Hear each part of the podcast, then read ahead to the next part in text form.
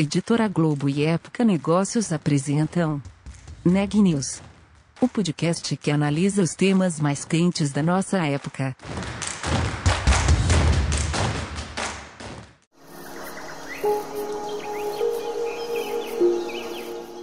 Este episódio faz parte de Um Só Planeta, maior movimento editorial brasileiro para promover práticas sustentáveis, em parceria com Ambipar, Braskem, Endi e Natura.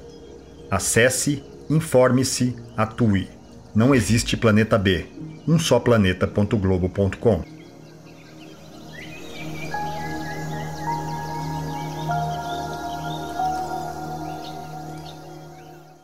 O que a gente pode fazer pelo mundo? Nós escolhemos nos importar com a Amazônia viva. Escolhemos firmar o compromisso de conservar a floresta, cuidar das pessoas e valorizar a cultura local. Natura, o mundo é mais bonito com você.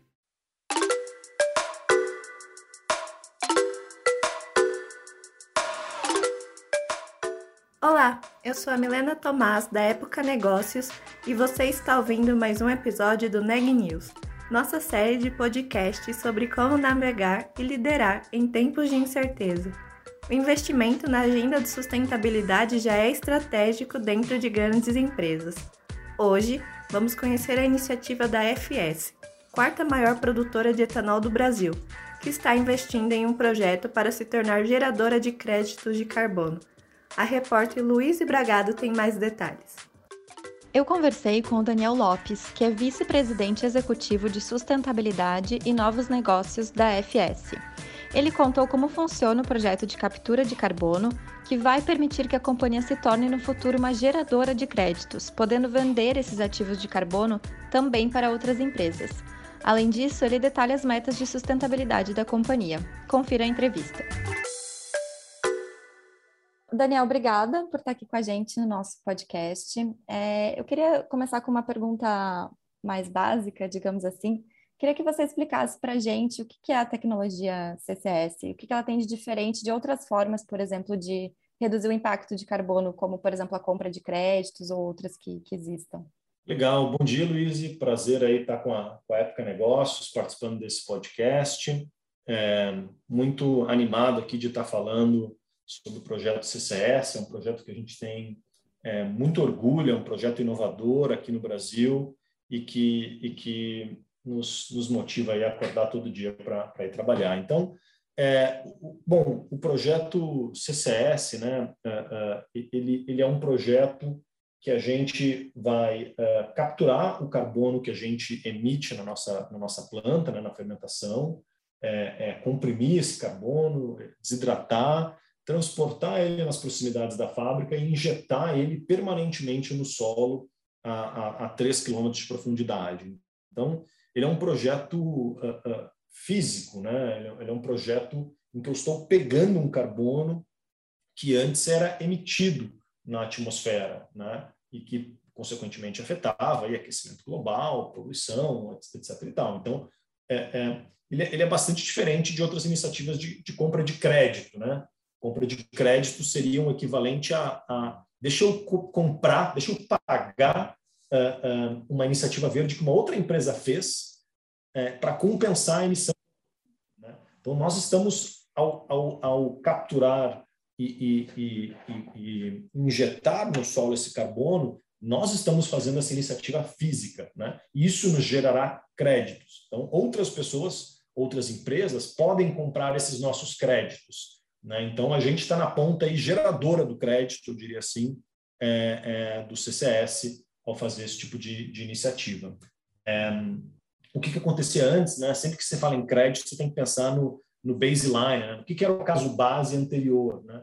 E o caso base anterior, uh, lembrando que, a, que, na nossa indústria a gente a gente compra milho de terceiros, né? Então milho uh, dos produtores que a gente usa aí para para separar o amido e, e produzir o, o, etanol, o milho captura carbono, né? Então, então, o que acontecia antes é que esse milho uh, uh, capturava o carbono, ia para nossa planta e a gente, ao, ao uh, cozinhar o milho, né, ao queimar o milho, liberava esse carbono de volta para a atmosfera. Né? Com o CCS, a gente vai passar a reter. Né? Então, o impacto dessa iniciativa é, é uh, bastante incremental aí a poluição, é, podendo aí, depois eu vou falar um pouquinho mais disso, gerar até uma pegada negativa de carbono aí para a nossa indústria.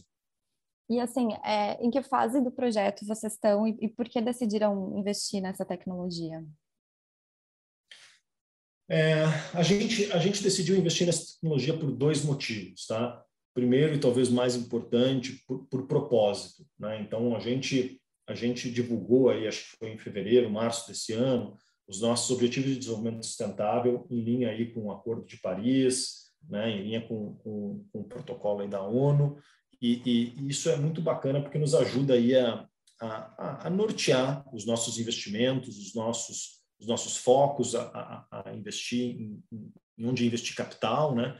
E, e, carbono é nossa primeira e principal meta. Então a gente tem como como meta aí de, de uh, uh, reduzir aí de, de, gerar a forma que a gente mensura isso é em geração de crédito de carbono, né? Nossa meta é gerar 31,7 milhões de créditos de carbono até 2030. Né? Então cada crédito eu, eu ganho por por estar compensando a emissão versus o combustível fóssil que é a gasolina lembrando que a gente é produtor de etanol, né? O etanol uh, uh, polui muito menos, né? Ele tem uma intensidade de carbono muito menor do que a, a gasolina. A gasolina tem uma pegada aí de 87 gramas de CO2 por megajoule equivalente. Esse é, é, é, o, é, o, é o indicador, né, de como a gente mede pegada de carbono, que nada mais é do que a pegada do ciclo inteiro, né? E no nosso caso, olhando campo, uh, indústria e transporte, a gente emite 17, né?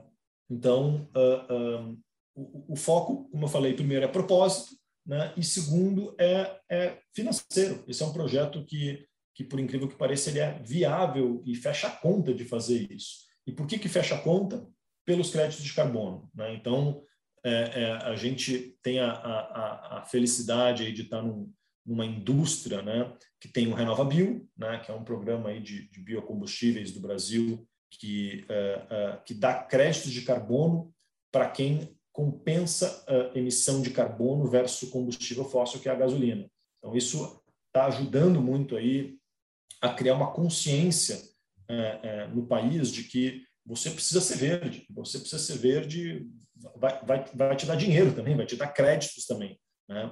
Então, uh, uh, esse crédito hoje é um crédito que está uh, em evolução, está crescendo. Hoje o crédito de carbono aí do RenovaBio, chama CBIO, né? ele está em torno de 45 reais a tonelada, né? Ele estava tava 30 a, a, no início do ano, então ele está valorizando, é, é, mas ainda hoje, né, vamos converter isso para dólar, estamos falando de, de 9 dólares, ainda bastante mais baixo que outros mercados mais sofisticados, como é o caso da, da Califórnia, da, da, da Europa, né, dos países escandinavos. Então, a gente vê uma média de carbono aí global da ordem de 40, 45 dólares a tonelada, é, é, bastante acima aí do, do, que temos hoje no Brasil, né? E pegando a Califórnia aí como um dos, um dos das, das, regulamentações aí das legislações mais sofisticadas, temos o preço de 190 dólares. Então, acho que a gente vê muito potencial aí para o Brasil evoluir, para o Renova Bio evoluir, para o mundo convergir, né? Também como uma plataforma global de carbono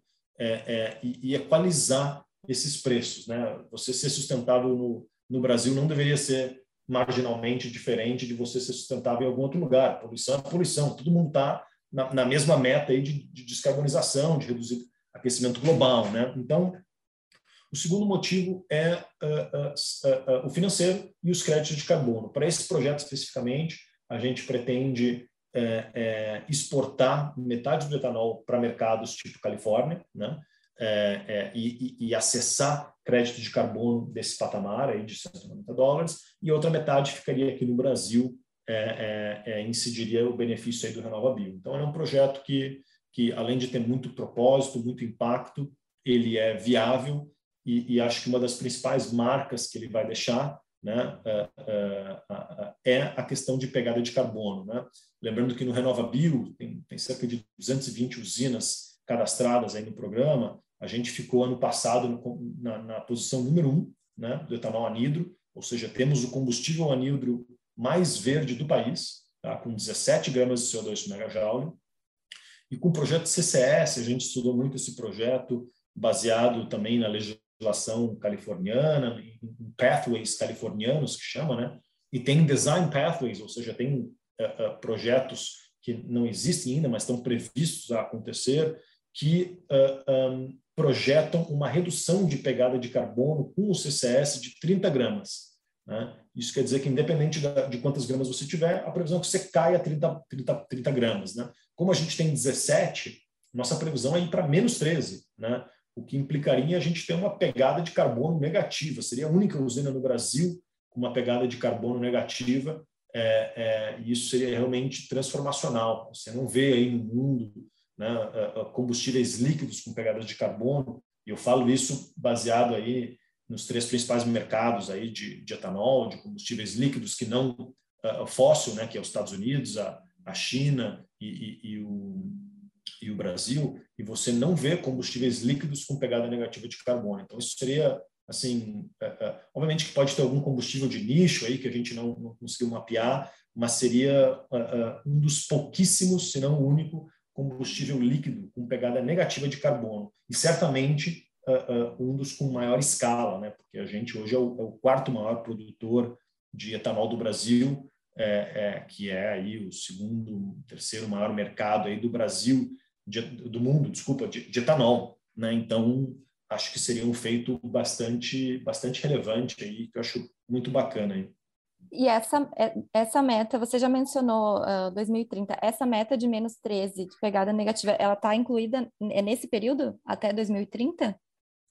Sim, a gente, dentro da meta de carbono, tem, tem duas metas. Né? Tem uma que é gerar 31,7 milhões de crédito de carbono, tá. é, e é que ter uma das nossas unidades com pegada negativa de carbono, e a gente está trabalhando aí para que seja Lucas do Rio Verde. Perfeito. E sobre a implementação, Daniel, queria que você comentasse em que fase vocês, se você puder comentar, em que fase vocês estão. Uhum. Esse é um projeto, puxa, bastante complexo, bastante inovador, uh, uh, nunca feito, então ele tem uma série de desafios, tá? Vamos começar a falar pelo geológico, que é o superveniente, e, e, e sem geologia ele não funciona. Né? Então, a primeira parte do projeto é você ver se você tem um, um campo, né, uma bacia geográfica, né, um, geológica, um campo com uh, potencial para armazenar esse carbono. Né? Então, você tem que uh, mapear o solo para achar rochas que têm estanqueidade para absorver, reter permanentemente esse carbono. Tá? Não é qualquer tipo de rocha, a gente, felizmente, aí em Lucas do Rio Verde, está embaixo da, da bacia do Parecis, que tem arenito aí com, com potencial é, é, muito legal aí de reter esse carbono. Tá? A gente, na primeira fase do projeto, analisou, fez uma boa revisão uh, uh, de, de, literatura e de dados. A ANP tinha feito estudos sísmicos na região, a gente teve acesso a esses estudos e viu que, olha, parece ter potencial, né? É, e a segunda fase desse projeto, que é a que a gente está agora, a gente contratou é, uma empresa aí para fazer é, estudos sísmicos na região. Então, eles trazem aí caminhões, né, que eles ficam, vamos dizer assim, martelando o solo e tem fios, né, cabos para capturar as ondas que cada batida no solo tem. Uh, uh, e com isso, eles ficaram em Lucas, acho que uns 10, 15 dias, fazendo isso num raio de 5 quilômetros das plantas, né, em, em, em, várias áreas que a gente via potencial para isso ser feito. É, e, e, e, agora estão, enfim, é, é, consolidando esses dados, e esses dados estão indo agora para a Schlumberger. Tá? A Schlumberger é uma das maiores empresas aí do, globais aí de, de, de serviços aí de petróleo, né? de plataformas, de, de de pré-sal e por aí vai, e eles vão fazer uma modelagem geológica para entender uh, ah, um, qual o potencial de estoque que eu tenho nesse solo. Tá? Então, é como se você estivesse modelando e buscando uma caverninha subterrânea, né, que você é, é uma esponja na prática, né, esse arenito, essas pedras, onde que eu consigo injetar esse carbono e ele ficar uh, uh, estocado lá por centenas de anos. Então, a gente está buscando áreas aí com no mínimo uh, uh, 50 anos de potencial. Isso quer dizer que eu vou, eu vou estar tá emitindo carbono por 50 anos, né? vou estar tá capturando isso, injetando no solo, e o solo vai absorver esse carbono uh, que eu gerei durante 50 anos. Falando agora um pouquinho da parte de engenharia, a gente contratou aí a, a UFRJ para fazer um projeto aqui para a gente de engenharia na parte de captura uh, uh, do carbono, tá? Uh, e, e, e, o duto até o, o, o poço da, da injeção. E, e, contratamos aí também uma outra empresa chamada uh, Trimeric, que é uma empresa estrangeira que fez esse mesmo projeto para para a ADM no, em Decatur, em Illinois, que é um projeto que a gente está nos baseando muito nele. É, e, e, então é, eles estão revisando também esse projeto, trabalhando a quatro mãos aí com a gente. Então, fora engenharia, fora geologia, tem a parte de regulamentação. Né? Você hoje no Brasil não consegue, não tem uma lei, uma regra de como eu compro um espaço subterrâneo para injetar carbono. Não existia isso, né? Para bacias de petróleo tem, né? Você tem uma licitação, lá, enfim. Aqui não existe. Aqui só nós queremos isso. Lucas do Rio Verde, né? Você imagina. Então, a gente está em conversas aí com o Ministério de Minas e Energia para definir quem vai regulamentar isso, que entidade uh, vai regulamentar isso, como que eu compro a terra, né? Como que eu monitoro isso, né? Uh, uh, você tem a parte ambiental, né? A quarta esfera, que é como eu licencio isso. Né? A gente está falando aí com a Secretaria do Meio Ambiente do Mato Grosso, né? E, e, obviamente que é, poxa, nunca vi isso. Como que eu monitoro? Como que eu sei se está bem feito? Como que eu sei se está mal feito? Né? E a gente está se baseando aqui muito em outros projetos né, que já foram feitos isso com sucesso, para aprender um pouco disso. Né? Tem uma esfera de funding também, de captar dinheiro para esse projeto, tem uma série de, de, de, de conversas aí com o governo que a gente está tendo, de linhas que a gente vê muito potencial para conseguir captar esse dinheiro, né? É, seja um, um FINEP, seja um BNDES. É, tem, tem toda uma série de comunicação também, de a gente né, tem, tem vizinhança, tem que explicar muito bem o que, a gente está fazendo é, é, para o público em geral. Então, ele é um projeto que nós estamos nessa fase aí, que tem todas essas esferas que eu comentei. É, isso vai até março, tá? Até março a gente vai saber exatamente em que coordenada geográfica eu vou injetar esse poço e quantos anos eu consigo manter esse carbono lá.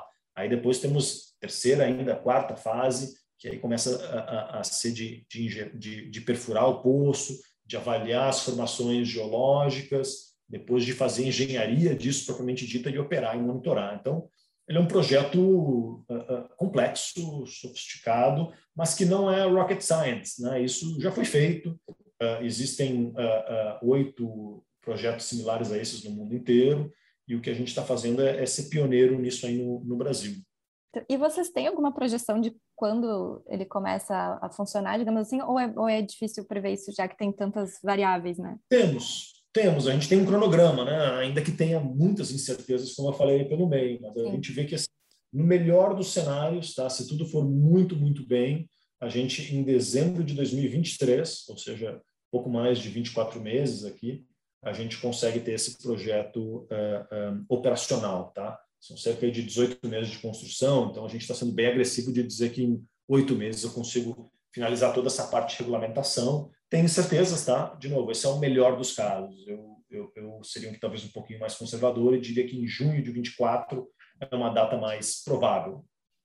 Perfeito. E aí eu vou mudar um pouquinho o gancho do assunto. Aqui na Negócios a gente fala muito de inovação, sabe? É um tema muito muito querido pela, pela revista. Uhum. E aí, assim, uma das minhas perguntas é justamente como empresa, assim, como é que a área de sustentabilidade se relaciona com inovação? Existe alguma troca entre essas duas frentes? Esse próprio projeto parece, né, você falando assim, é um projeto de inovação, imagino, talhado com sustentabilidade. Como é que vocês trabalham com inovação dentro da FS?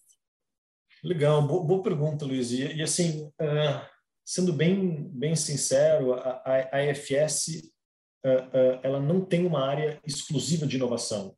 Eh, todas as nossas áreas têm inovação dentro delas, eu diria. A gente é uma, é uma empresa que, por, por a gente nasceu inovadora, né? A gente é uma empresa de etanol de milho, né? No mercado de etanol de cana. Então a gente sempre, assim, a gente nasceu disruptivo, né? É, e o projeto CCS é um projeto que surgiu da área de, de, de, sustentabilidade, da, da, área de ESG aí como um todo, não tem uma área de inovação que pensou, pô, vamos fazer isso, né? E, e, é engraçado que a gente, mesmo não tendo uma área de inovação, tem uma série de outros de, de projetos inovadores, né? A gente está fazendo aí com, com, com, um parceiro, pegando a nossa cinza, ele mistura com a cama de frango do que tem no mercado, a gente faz um composto orgânico que volta para o mercado. né? A, a, a gente está sempre estudando, mesmo não tendo plantio de milho, né? Como que eu consigo fazer um milho com menor pegada de carbono, mais sustentável? É, tem uma série de outros projetos aí com chapéu de novos negócios que a gente está sempre estudando, que tem muito a ver aí com, com inovação, com, com, coisas novas, assim. Então, é, inovação é uma, é, é uma área que está, digamos assim, não é uma área, né? é, é, um, é um comportamento, é um, é um, é sentimento aí que está dentro de todas as esferas da companhia. Legal. E assim, também queria, para a gente finalizar, uh, o que, que vocês têm de outros projetos para o futuro em sustentabilidade ou novidades da empresa? Você, você tem alguma coisa aí que vai surgir de legal para o futuro? Legal, acho que tem, tem, tem uma série de coisas né, que a gente está sempre fazendo e olhando. Acho que com, com o chapéu aqui de novos negócios, a gente vê é, é, uma série de, de áreas com muito potencial, né, seja de projetos aí de melhorar uh, o tipo de o perfil né, nutricional do, da nossa nutrição animal. Né, essa é, é, um, é, um, é, uma esfera que a gente está tá olhando bastante. Né? Outra esfera que a gente está olhando é um pouco na área de, de biomassa, né? De a gente está sempre olhando combustíveis alternativos. Esse ano a gente já queimou caroço de açaí, a gente já usou como combustível a de algodão, o bambu, o bagaço de cana. Né? Então a gente está sempre olhando novos, novas esferas, novos combustíveis. estamos olhando agora também usando matéria orgânica para gerar biogás, né? e isso ser usado como uma fonte também de, de combustível para FS. Né? É, a gente está olhando carbono como uma, carbono é uma área de negócio para a gente, né? Assim, é, eu sempre falo, esse ano a gente vai ter aí é, um milhão de créditos de carbono, né? Esse um milhão de créditos de carbono aí estamos falando de, de, de 45 milhões de reais de crédito no, no run rate, né? Então isso só tende a crescer com nossa maior elegibilidade, nossas melhores notas, com o projeto CCS também estamos sempre estudando outra, outros fins para o carbono, né? seja de vender isso para engarrafadoras, né? seja de, de, de, de, de reter isso na, no, no, solo, né? como a gente falou. É, e, então, enfim, acho que a gente está sempre buscando aí é, inovar, trazer novos projetos. A gente sempre está pensando na FS não só como uma empresa é, é, de etanol, mas como uma empresa de, de, de biocombustíveis. Então, a gente está está olhando algumas, algumas áreas aí de, de hidrogênio, de bioquerosene de aviação. Então, assim, posso falar aqui por, por horas, tá, Luiz? Tem, tem mais uma série de projetos e a gente está sempre procurando inovar. Na área de energia, a, a gente também, de eletricidade, especificamente, está sempre buscando fazer coisas de forma diferente. A gente está instalando uma instalação de osmose reversa para conseguir jogar, gerar mais energia, né, gerar mais eletricidade. A gente, na semana passada, ganhou um leilão a menos 5 aí de, de energia, no mercado regulado também. Então, estamos sempre buscando aí ser disruptivo e continuar uh, uh, aumentando a eficiência do setor como um todo. Esse podcast é um oferecimento de Época Negócios.